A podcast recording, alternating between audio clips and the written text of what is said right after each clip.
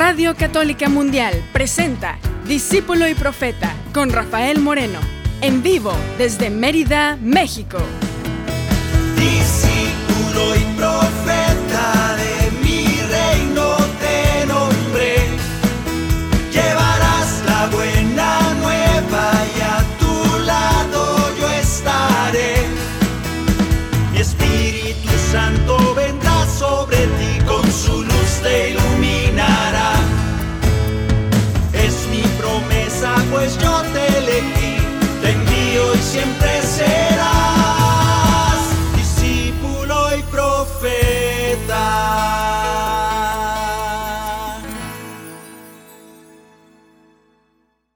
¿Qué tal hermanos, hermanas? Bienvenidos a este espacio, a Discípulo y Profeta, hoy 8 de marzo del año 2022, 2022.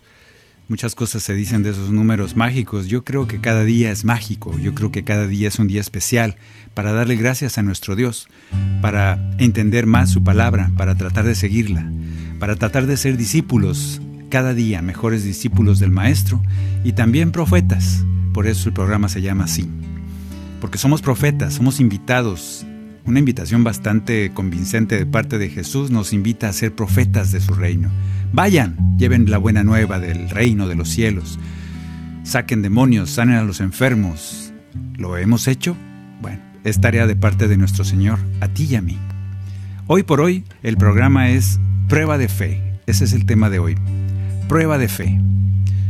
Vamos a estar meditando y cantando, sobre todo vamos a cantar y orar y vamos a meditar, reflexionar un poquito acerca de si pasamos esta prueba de fe o no, tú y yo, que decimos que somos creyentes.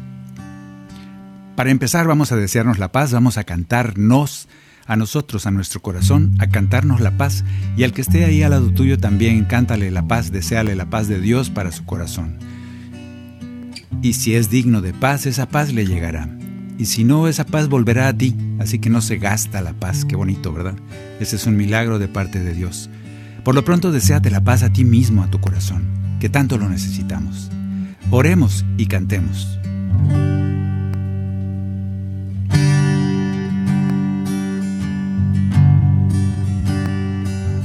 Que la paz y el amor de Dios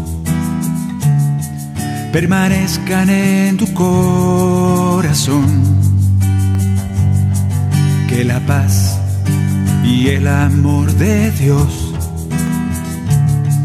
permanezcan en tu corazón. Porque grande es su amor por ti, porque grande es su amor por ti, es tan grande que no puede imaginarlo la razón. Porque grande es su amor por ti, porque grande es su amor por ti, es tan grande que no puede imaginarlo la razón. Pero si lo sientes hoy, está en tu corazón. Pero si lo sientes hoy, está en tu corazón y no se irá. Está en tu corazón y no se irá. Está en tu corazón y no se irá. No se irá. Está en tu corazón y no se irá.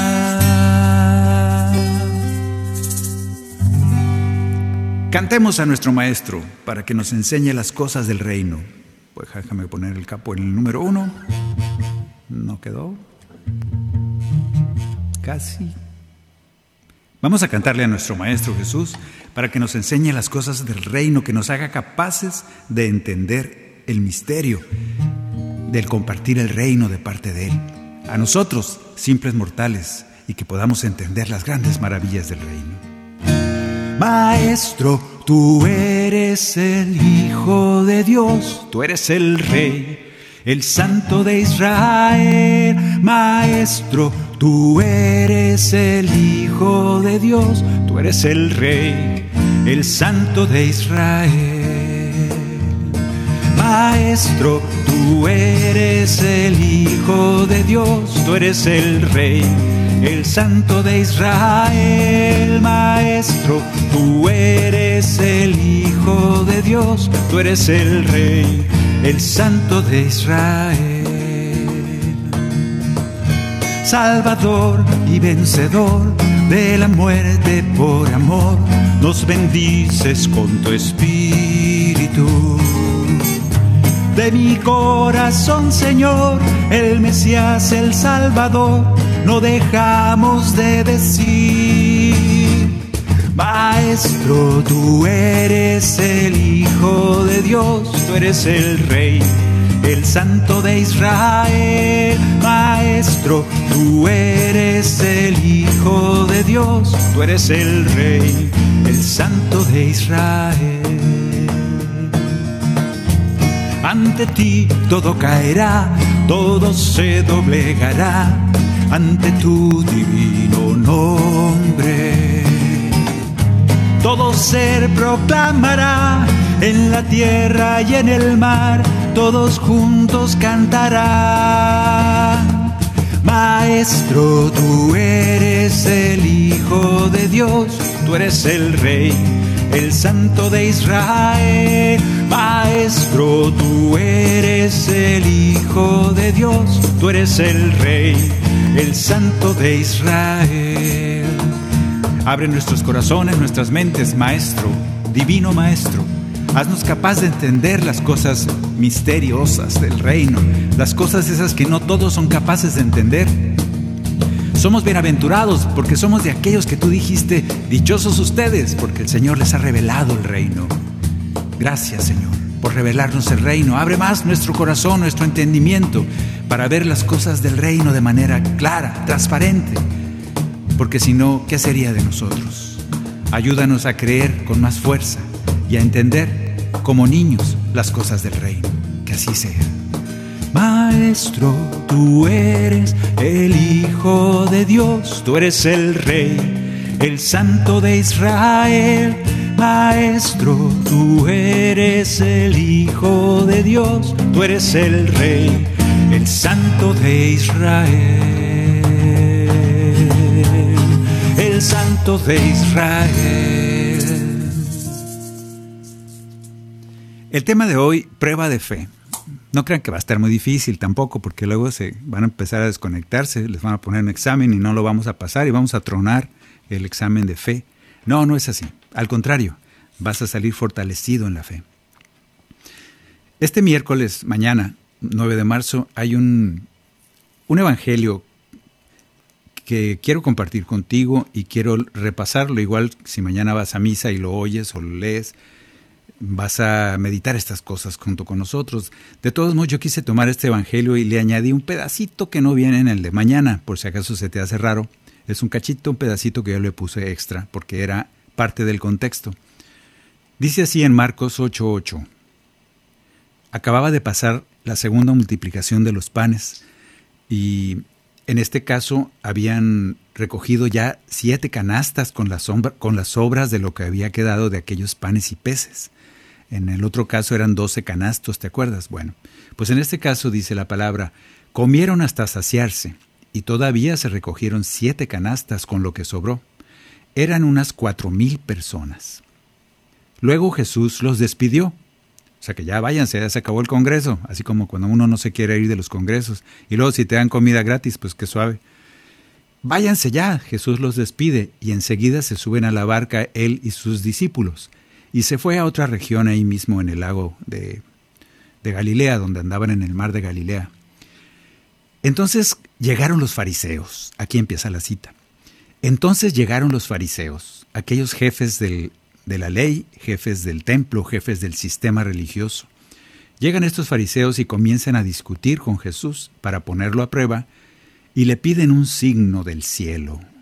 Le pedían un signo. Jesús, suspirando profundamente, les dice, ¿por qué esta generación pide un signo? Estaba enojado Jesús. Les aseguro que no se le dará ningún signo. Y dejándolos, se subió otra vez al barco y se fue. Hasta aquí yo, yo quiero que tú te sientas en ese momento cómo se han de haber sentido aquellos fariseos. Quédate con esa sensación. O sea, como quien dice, no los peló, como decimos en México. Los ignoró y más aún les dijo, les aseguro que no se les dará ningún signo. Como enojadón Jesús. Luego vemos en Lucas 11:29 cómo sigue esta cita. Al ver Jesús que la multitud se apretujaba, comenzó a decir, Esta es una generación perversa, malvada. Pide un signo, pero no se le dará otro signo que el de Jonás. Así como Jonás fue un signo para los ninivitas, también el Hijo del Hombre lo será para esta generación. Unas palabras muy diferentes a las que estamos acostumbrados a oírle a Jesús, que es todo amor, toda paciencia, toda caridad, y de hecho en las películas de Jesús siempre lo ponen así todo bonachón, todo buena gente, como que nunca se enoja, todo mansito, con cara de estampita, como dice el Papa Francisco. Y aquí vemos que es un tipo bastante fuerte, bastante enojón, por lo menos con estos fariseos. Imagínate aquí a ti que se te acerque tu obispo de tu, de tu diócesis y te diga, quiero ver un signo para ver si eres digno predicador. Y tú le dices al obispo, no vas a recibir ningún signo, generación perversa. Oh, a ver, atrévete a decirle eso a tu obispo. Bueno, pues Jesús sí se atrevía y le costó exactamente lo que le pasó. ¿Qué significa esta palabra? ¿Qué significa esto de que ellos pedían un signo y no se los dio Jesús? ¿Qué no sería más fácil que Jesús hubiera dicho, miren, ¿qué, no vieron hace cinco minutos que acabo de darles de comer a cuatro mil personas con cinco panecitos y un par de pescaditos? ¿Qué no han visto milagros? No se hagan tontos. Todo, todo este tiempo han estado viendo signos, pero me piden uno especial. Entonces yo les digo, no habrá nada para ustedes recibirán el mismo signo de Jonás. El signo de Jonás era Jonás mismo, predicando en Nínive, y por eso todo el reino que dicen los escritores que había era una ciudad enorme. Nínive dicen que eran 150 mil habitantes, para esa época era, era una metrópolis. Y sin embargo la prédica de Jonás fue suficiente para que el rey y todos sus habitantes se convirtieran, dejaran el pecado, dejaran la idolatría y se convirtieran a Dios. ¿Cuál era el signo de Jonás? ¿Cuál es el signo de Jesús? Porque Jesús te dice, yo seré el signo para esta generación. Y aquellos se van con las manos vacías. ¿Pero qué es signo? Signo, dice la Real Academia Española, es objeto, fenómeno o acción material que, por naturaleza o convención, representa o sustituye a otra cosa. Los fariseos veían a Jesús como un hombre común y corriente, como todos los demás, y le pedían un signo, una señal, una prueba que corroborara el hecho de que viniera de parte de Dios. Y si era convincente, entonces y sólo entonces habrían de creer en él. Y él les responde, ay ustedes, esta generación malvada, perversa, yo espero que nosotros, que nosotros no podamos, no seamos como estos fariseos, que estamos necesitando un signo para creer. Quedémonos con esta pregunta. ¿No seremos, pues, que a pesar de que las cosas que no entendemos nos desvían de nuestra fe y decimos, Señor, ¿por qué? ¿Por qué? Inclusive le podemos decir, Señor, si no me haces este signo, este milagro, este, como tú quieras llamarlo, pues me va a costar creer en ti, hasta lo amenazamos. Ojalá que no. Ojalá que nosotros podamos cantarle y decirle, con este canto número 16, que podamos decirle, a pesar de las cosas que yo no entiendo, cosas que de veras escapan a mi mente, a pesar de todo, siempre permanezca a tu lado. Ojalá que nosotros podamos decirle así a Jesús, hay un montón de cosas, Señor, que no entiendo, pero, pero aún así creo en ti. Estos fariseos querían entenderlo todo y por eso se perdieron en el camino. Cantémosle al Señor. Yo no puedo imaginar qué tan grande es tu poder, ni cuánto me amarás. Tú eres especial y jamás me darás algo que me haga mal. Aunque a veces no comprenda todos esos misterios, me inclino ante ti. Tu siervo soy, Señor, a ti quiero servir por siempre, por siempre. Quiero estar contigo, mi abrigo, mi amigo, mi hermano, la roca que me salva. Por siempre quiero estar contigo, tú mi abrigo, mi amigo, mi hermano, la roca que me salva. Por siempre. Señor, yo te quiero pedir que a pesar de que no entienda las cosas del reino a veces, porque somos, somos medio cabezones a veces, tú nos conoces, a pesar de todo eso, de nuestra falta de fe, que siempre querramos estar contigo, que siempre entendamos que tú vas con nosotros y que poco a poco nos vas a ir desvelando esos misterios. Y aunque tardáramos mucho, aunque nos hiciéramos viejitos sin entender todo tu reino, no importa, Señor, queremos estar contigo. No te pedimos pruebas, te pedimos fe. No te pedimos signos, te pedimos fe. No te pedimos signos para creer, porque entonces ya, ya no tendría que tener fe. Ya sería una certeza, una confirmación. Y la confirmación no es lo mismo que fe. Señor, aumenta nuestra fe, pero nunca, nunca permitas que nuestro corazón pierda el deseo de estar contigo, de caminar tus caminos, de seguir leyendo y meditando y profundizando tus palabras, aprendiendo. Danos esa sed eterna de ti, porque sabemos por fe que esa sed será saciada, será saciada en el reino y será saciada aquí también en la tierra. Gracias por esa certeza. Gracias por la fe de saber esas cosas. Aunque a veces no comprenda todos esos misterios, me inclino ante ti. Tu siervo soy, Señor. A ti quiero servir por siempre, por siempre. Quiero estar contigo, mi abrigo, mi amigo, mi hermano, la roca que me salva.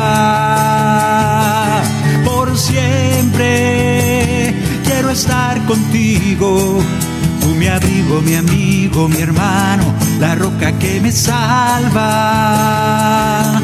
Por siempre.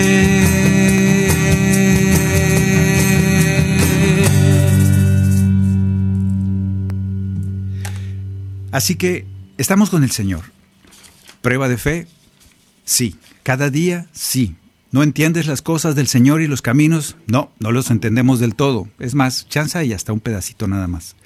Y sin embargo, queremos estar junto a Él.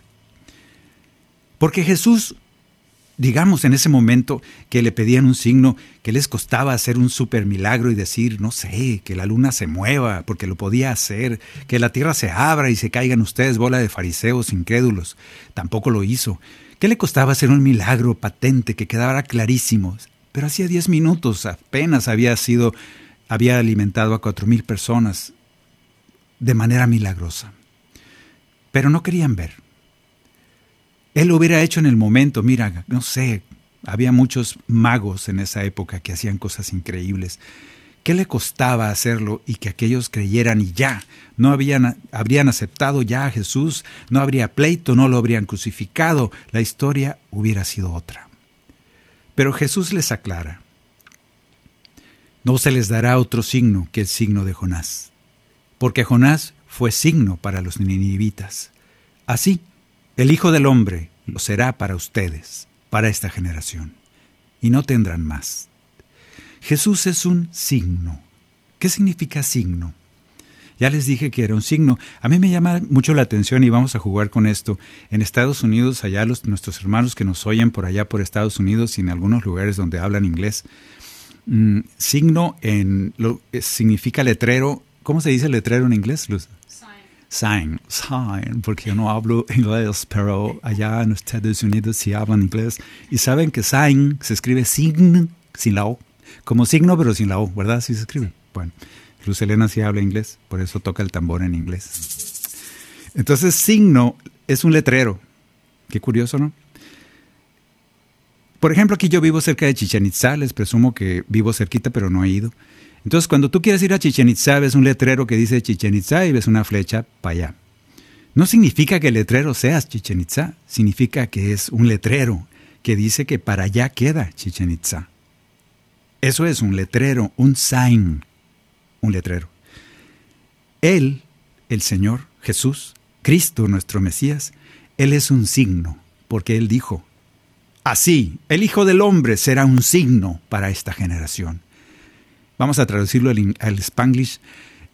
Sí, el Hijo del Hombre será un letrero, un sign para esta generación. El Hijo del Hombre es un letrero, un letrero del amor de Dios. Pero ellos, que no creían en Él, aquellos fariseos, no pudieron ver el signo. No sabían leerlo. Hagan de cuenta que ustedes se van a China y ven un letrero que dice, para allá queda la muralla china, pero está en chino. Pues no van a saber para dónde queda la muralla china. Está muy bien escrito y está con unas letrotas para que lo puedas ver, pero tú te vas a quedar en la nada porque no sabes leer chino. ¿Estamos entendiéndonos? Acababa de alimentar, sanar, enseñar, sacar demonios a esas ovejas sin pastor. Y sin embargo ellos no podían leerlo. Ya estaba el letrero puesto. ¿Qué no están viendo? Ciegos que no saben leer los signos de Dios. ¿Qué no están viendo? Los ciegos ven, los muertos resucitan, a los pobres se les anuncia la buena nueva, el perdón llega, y ustedes, que deberían ser los administradores de esa gracia, ni dejan pasar a nadie, ni ustedes pasan, ciegos guiando a otros ciegos no sabían leer el signo, el letrero que se llama Jesús. No pudieron leerlo. Y ese signo está escrito en un idioma. Así como el signo de aquí para ir a Chichen Itza, bueno, ese signo está medio complicado, pero que está en español y está en maya. Entonces, si no sabes de leer Chichen Itza, pues se vas a decir, ¿qué dice ahí? Tienes que saber pero está con letras en español de perdida, así lo podemos pronunciar. ¿En qué idioma está escrito el letrero Jesús? ¿En qué idioma crees que está escrito? ¿Y por qué estos fariseos no podían leerlo? Ese idioma se llama misericordia. Para Jesús era más importante la misericordia, así como en el Antiguo Testamento muchas veces se ha, dicho al pueblo de Israel, Sacrificios no quiero, lo que quiero es misericordia. Que no entienden. Y los fariseos no podían entender. Que no estás viendo que lo que quiero es ayudar a esta pobre gente, que la religión no la salva, que ustedes nomás estorban, que nunca dan el perdón. Ah, pero eso sí, se fijan muy bien que tengan los codos lavados y las manos y las vasijas y solo las formas. Y eso les criticaba el Señor, porque no sabían leer el lenguaje del letrero llamado Jesús un letrero escrito por Dios. Y no lo sabían leer y como no lo supieron leer, se condenaron. Y seguían pidiendo un signo, cuando el signo estaba delante de sus ojos. Y ese signo está escrito en el lenguaje de la misericordia, en el idioma de la misericordia de Dios. Por eso vamos a cantar Divina Misericordia de Dios. Yo prefiero llamarle Jesús o Maestro, porque a fin de cuentas eso es. La divina misericordia de Dios se resume en la palabra Jesús. Así que tú y yo le vamos a cantar al letrero que se llama Divina Misericordia de Dios, escrito en ese idioma, en el idioma del amor. Y le vamos a decir, confianza total, sin límites, confianza en tu corazón, un encuentro de paz abandono de amor, es tu misericordia, Señor. es un manantial de vida que brota de tu pasión. Es el mar de tu amor que nos llena de ti, es tu misericordia, Señor. Divina misericordia de Dios, divina misericordia de Dios, de tu mano me tomo, en tu amor me abandono. Mi corazón te dice Jesús, en ti confío. Divina misericordia de Dios, divina misericordia de Dios de tu mano me tomo, en tu amor me abandono. Mi corazón te dice Jesús, en ti confío. Gracias Señor, porque nosotros sabemos leer el lenguaje en el que está escrito todo tu mensaje. Ese signo que eres tú, un signo viviente, escrito en el lenguaje del amor de Dios. Gracias porque nos permites leerlo, conocerlo, ser parte de él. Gracias porque te podemos decir, en ti confío, a pesar de lo que viva, a pesar de lo que vea, a pesar de lo que sienta, en ti confío, porque tu misericordia va más allá de lo que yo pueda imaginar. Tu misericordia va mucho más lejos que mi pecado, que mi falta de fe. Tu misericordia viene a sustituir, a reemplazar ese vacío de mi poca fe. Gracias por ese milagro porque tú nos completas, nos complementas o casi casi nos construyes desde nada.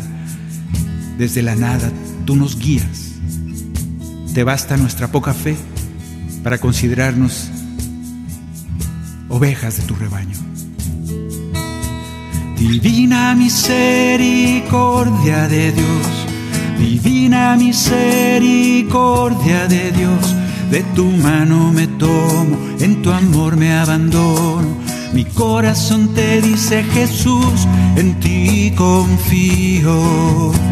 Divina misericordia de Dios, divina misericordia de Dios, de tu mano me tomo, en tu amor me abandono.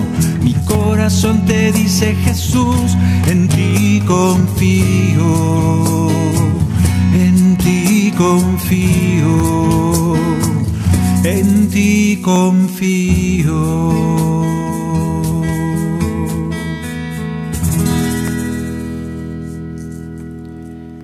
¿Estamos entendiendo esta prueba de fe? Creo que sí. Jesús es el signo del Padre. Jesús es un letrero. Y ese letrero, como todos, está escrito en algún idioma.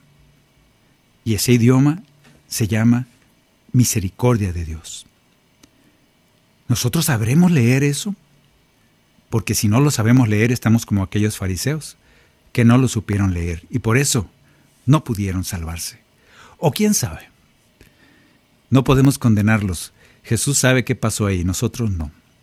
Estamos como aquellos que en la escritura nos dice, vino a los suyos y los suyos no lo reconocían. Pues claro, no podían leer el letrero.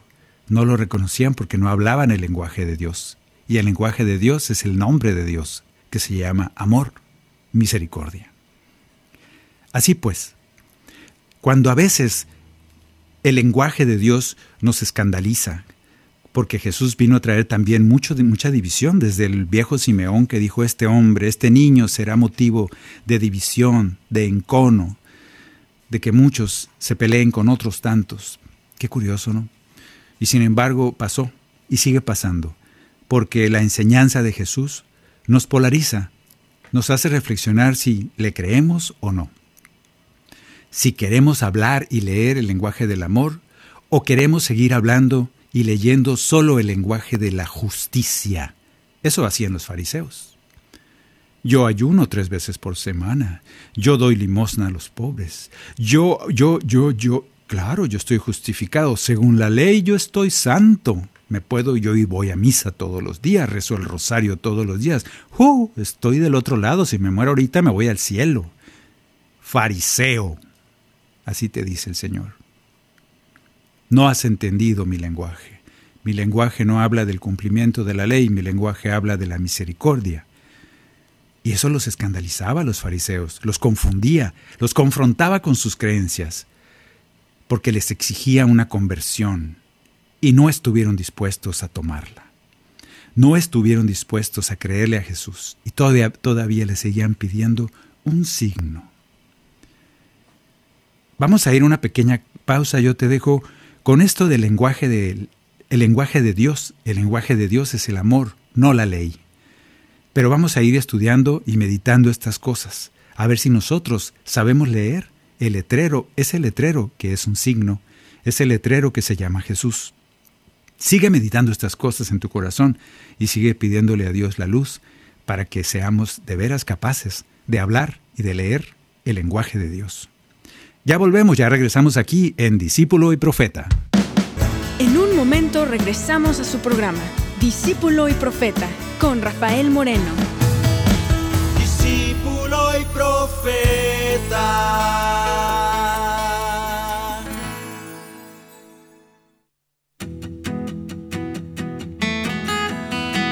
Experiencias, cantos y cuentos del amor de Dios.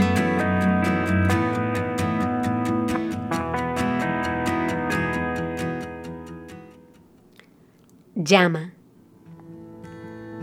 El otro día tuve una discusión con una amiga y después de esa discusión duré muchísimos días como si yo estuviera escondida en una habitación oscura donde no veía nada.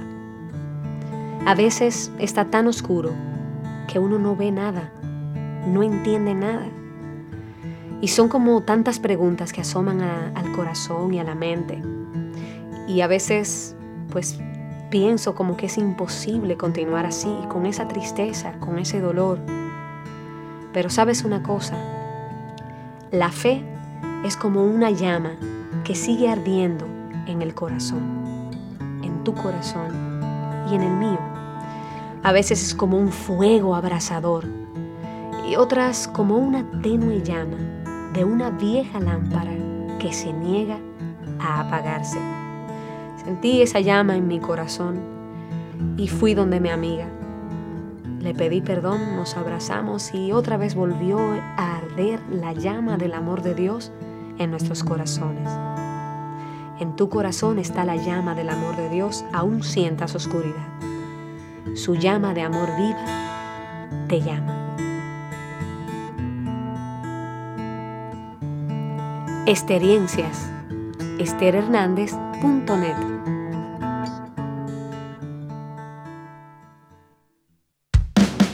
Continuamos en Discípulo y Profeta con Rafael Moreno, en vivo desde Mérida, México.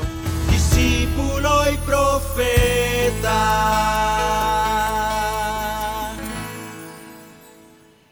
Ya de regreso aquí en Discípulo y Profeta estamos meditando sobre cuando los fariseos le pedían al Señor un signo y Él les dice, yo soy ese signo, ¿para qué se hacen locos? No más que no quieren verlo, no más que no saben verlo.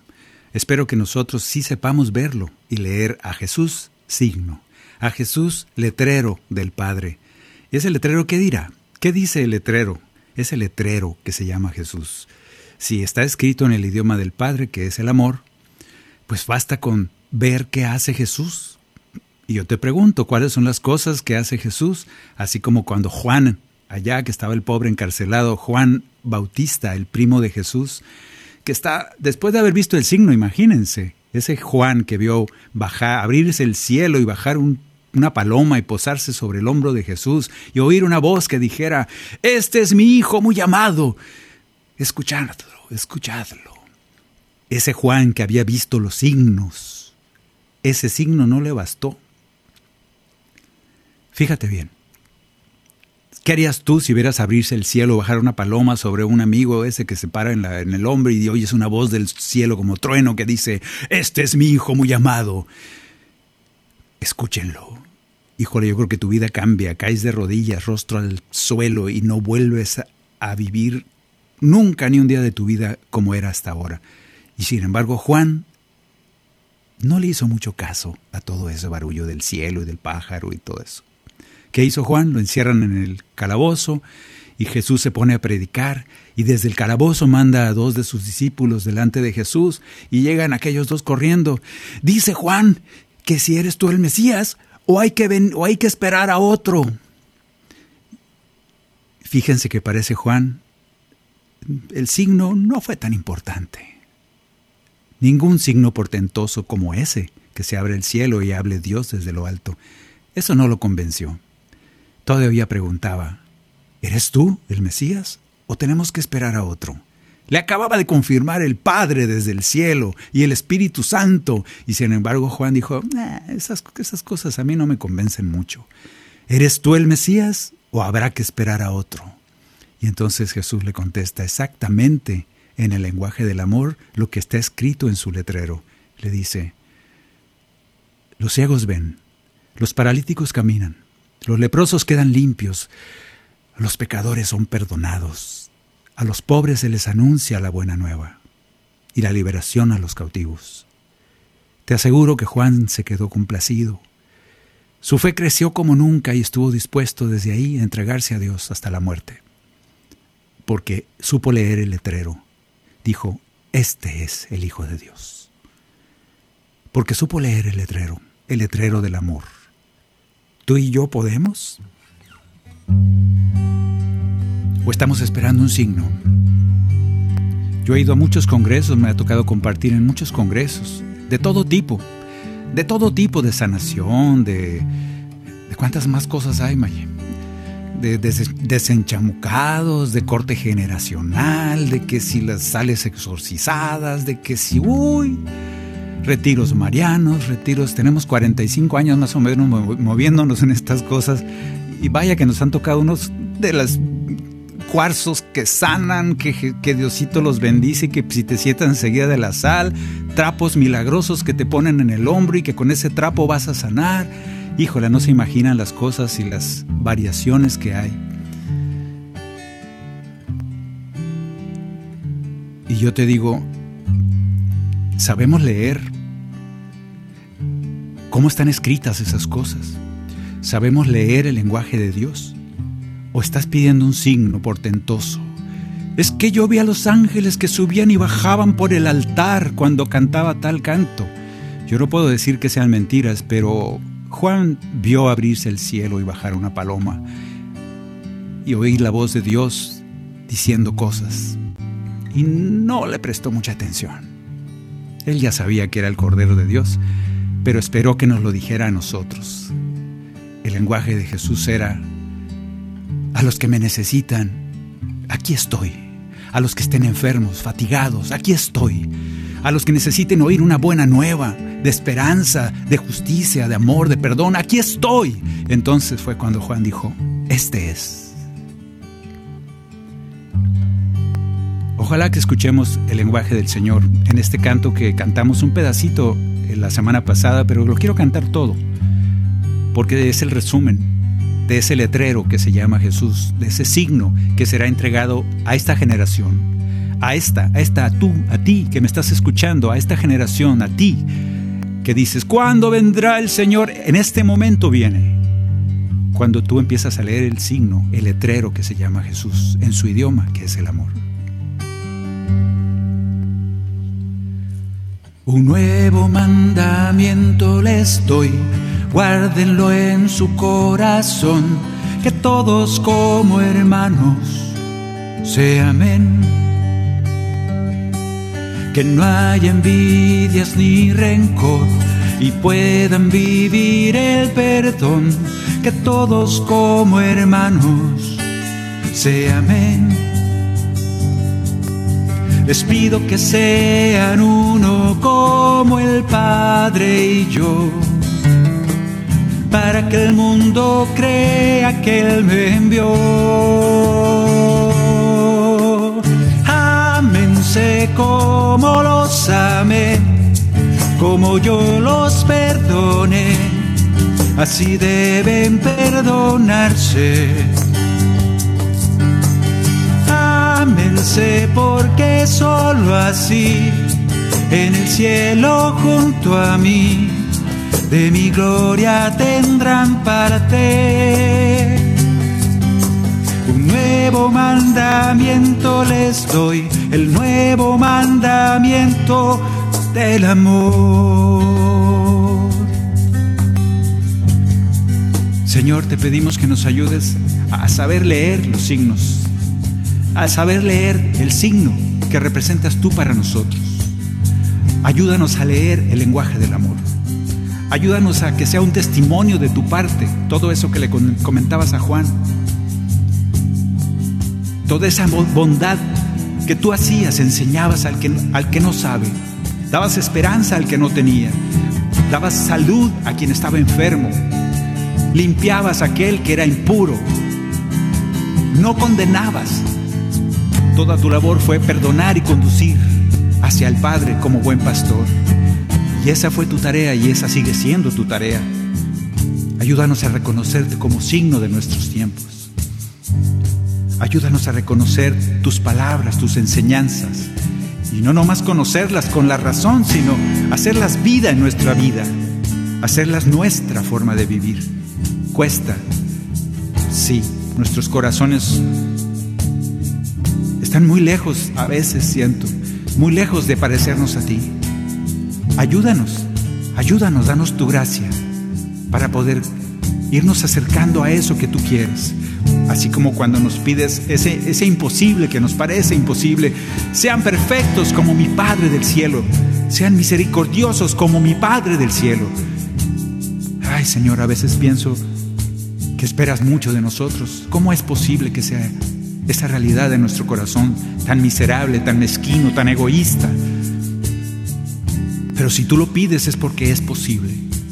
Te pido que nos llenes de ese amor necesario para, para poder convivir en este mundo que nos tocó vivir, para poder perdonar, para poder tolerar, para poder acompañar, para poder creer en que tu mano poderosa está aquí, dirigiendo nuestras vidas. Aumenta, Señor, nuestra fe, aumenta nuestro amor, nuestra capacidad de amar. Que así sea. Si permanecen en mi amor y cumplen lo que les mando hoy, que todos como hermanos se amen. Mis discípulos serán y todos los reconocerán, los llevaré a la casa del Padre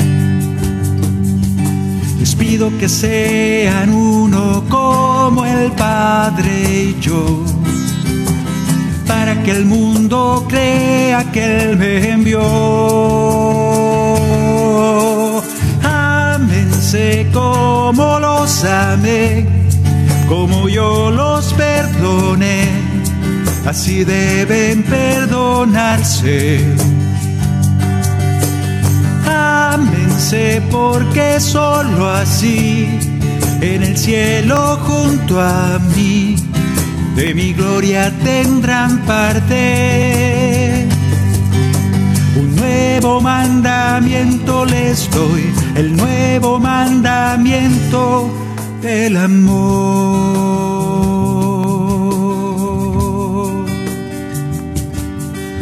El nuevo mandamiento del amor.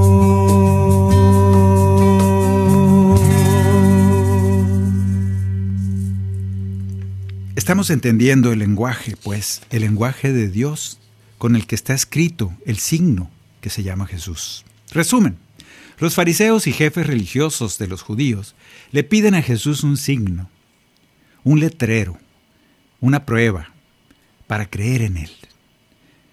¿No estaremos tú y yo iguales? Espero que no. Jesús les dice, generación malvada, generación perversa, así les contesta de feo. Y luego les dice, no, para ustedes no hay nada, no se les dará ningún signo más que el signo de Jonás. Prueba de fe. Prueba de fe. Yo conozco mucha gente que ha dicho, yo vengo aquí a, a que el Señor me dé una prueba. Chance le conteste, generación malvada y perversa, no se te dará nada. Y Jesús se sube al barco y se va. Pero Jesús es tan paciente, es tan bueno, tan misericordioso, que nos tiene paciencia. Pero este Señor Jesús que le dice a aquellos fariseos, ustedes van a recibir el signo de Jonás. ¿Y cuál fue el signo de Jonás? Jesús Él no contó más, supuestamente se apoyó en que estos fariseos, que eran muy buenos para saberse la Biblia de memoria, ellos ya sabían la historia de Jonás. Tú ya te sabes la historia de Jonás, aunque cuando decimos Jonás, todo el mundo dice, ¿y la ballena? Como que van pegados Jonás y la ballena, y es de lo único que te sabes. Pero está tan, tan bonita la historia esa, te invito a que la revises, está en el libro precisamente de Jonás. No es cierto, no sé dónde está, ni sé dónde está, me voy a ver muy ignorante, pero por ahí anda. Escúchalo, velo y verás qué bonita historia. Hasta hay caricaturas de eso, pero léela completa, porque pueda que te identifiques mucho con Jonás, ese profeta que no le hace caso a Dios. Se va hasta Tarsis, dice, no, no le voy a predicar a los de Nínive, que les caiga un rayo y que se mueran todos. Y se va de ahí. Y está tan curiosa esa historia. Pero a fin de cuentas, este hombre, por fin de muchas travesías, termina predicándoles a los ninivitas, que ni siquiera eran judíos. Yo no sé por qué el Señor los manda para allá, pero eso es otro misterio. Solo les predicó, les dijo, pórtense bien, o si no, el Señor va a destruir toda la ciudad. Y ya. Y ese Señor pues ni siquiera lo conocían los ninivitas, no era un dios de ellos. Nomás les predicó, no hizo ningún milagro, no hizo nada. Qué curioso, ¿no? Entonces el Señor Jesús les dice a estos fariseos, Jonás fue un signo para ellos. Entonces cuando Él dice, y ahora yo soy un signo para ustedes, ¿me creen? ¿Qué es el signo de Jesús? algo que a veces pasamos desapercibidos en los congresos, a veces que tú y yo vamos a los congresos a ver milagros portentosos, a, esperar que alguien se levante y diga, yo tenía cáncer hace 10 minutos y ya sané, y qué bueno, sí pasa eso, yo soy, yo soy paralítico y mira, yo puedo aventar mi, mi silla de ruedas a un lado y voy a caminar por Jesús, sí, qué bueno, pero el signo de Jesús es más grande que todos esos milagros portentosos, porque si no estaríamos como aquellos fariseos que nos dejamos llevar por esos, solo por esos milagros. Y el Señor dice, yo soy algo más, ¿lo puedes entender? Inclusive despuesito de esto les dice, ustedes me siguen solo porque les di de comer hasta saciarse y gratis, porque he hecho signos, me siguen, pero en realidad me siguen por lo que valgo, yo soy el signo del Padre, soy la palabra, hecha carne. ¿Eres capaz de abrazar mi palabra y hacerlo vida? Esa es la enseñanza. ¿En qué idioma está escrito el signo llamado Jesús? Ese idioma se llama misericordia. Los fariseos no lo supieron leer. Espero que tú y yo sí. Jesús nos invita a leer este signo, que es Él mismo, este letrero escrito en el idioma de la misericordia, y creerle a Él creer que si cumplimos las indicaciones que dice el letrero, este letrero llamado Jesús, si creemos en las indicaciones que dice el letrero, van a suceder dos cosas muy importantes. Uno, viviremos una vida feliz, confiados en el Señor. Y dos, llegaremos al Padre, porque Él, el mismo Jesús, el mismo letrero, también es camino. Así que si te pierdes, sigue el camino, sigue el letrero que se llama Jesús.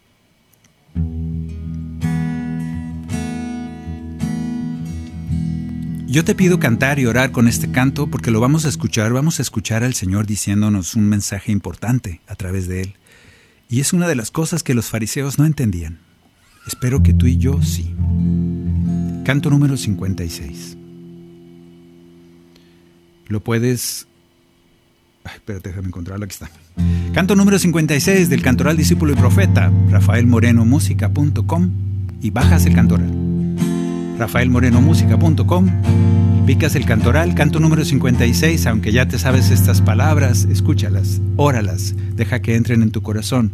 Lee el letrero que se llama Jesús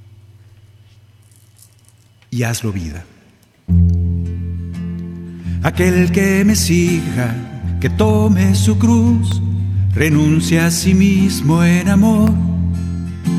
Yo estoy con ustedes, les dejo mi luz, anuncien el reino de Dios. Si ganan el mundo, ¿de qué va a servir si pierden su vida al final? En cambio al que lucha y se entrega por mí, su alma yo voy a salvar. Nosotros somos letreros donde se multiplica la escritura de Jesús, que también es letrero del Padre. Acéptalo, asúmelo.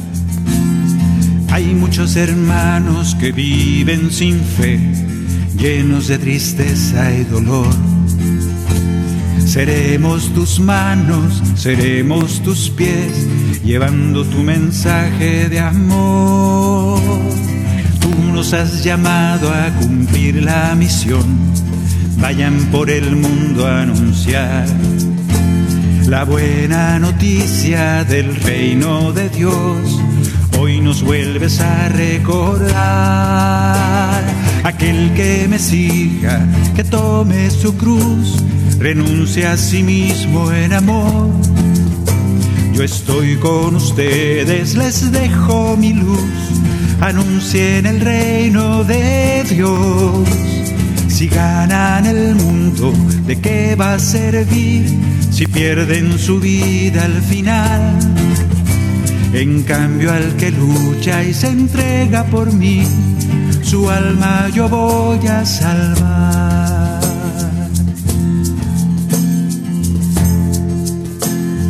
Aquel que me siga, que tome su cruz. Eso no les gustaba a los fariseos. ¿Cómo? Nosotros somos los fariseos, somos jefes del, del sistema del templo, cumplimos la ley, somos justos. En cambio, este barbaján que anda perdonando a los leprosos, anda limpiándolos, anda perdonando a los, a los pecadores. ¿Quién es Él para perdonar pecados? Espero que tú y yo no nos quedemos pidiéndole al Señor ese signo, esa prueba de fe, y que le digamos, Señor, mi fe es chiquitita, más chiquita que un granito de mostaza, pero aún así creo en ti, creo en ti.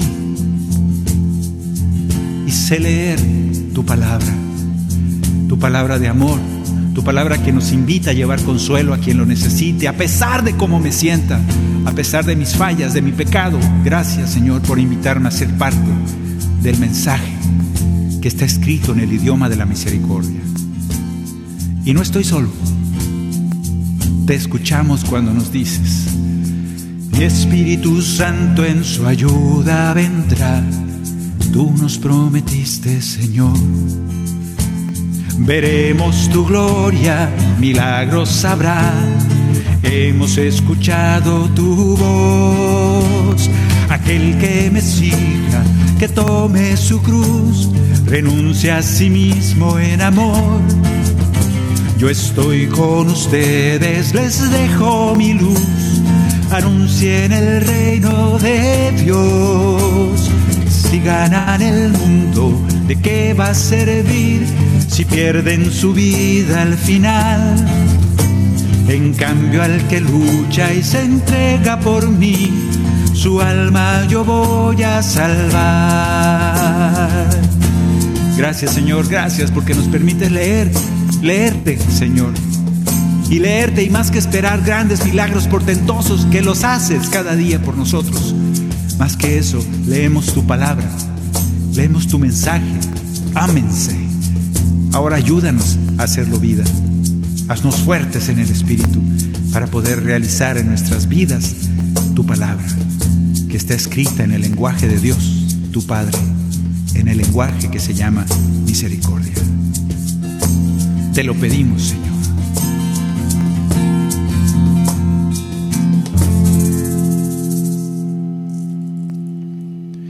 Bien, muchas gracias.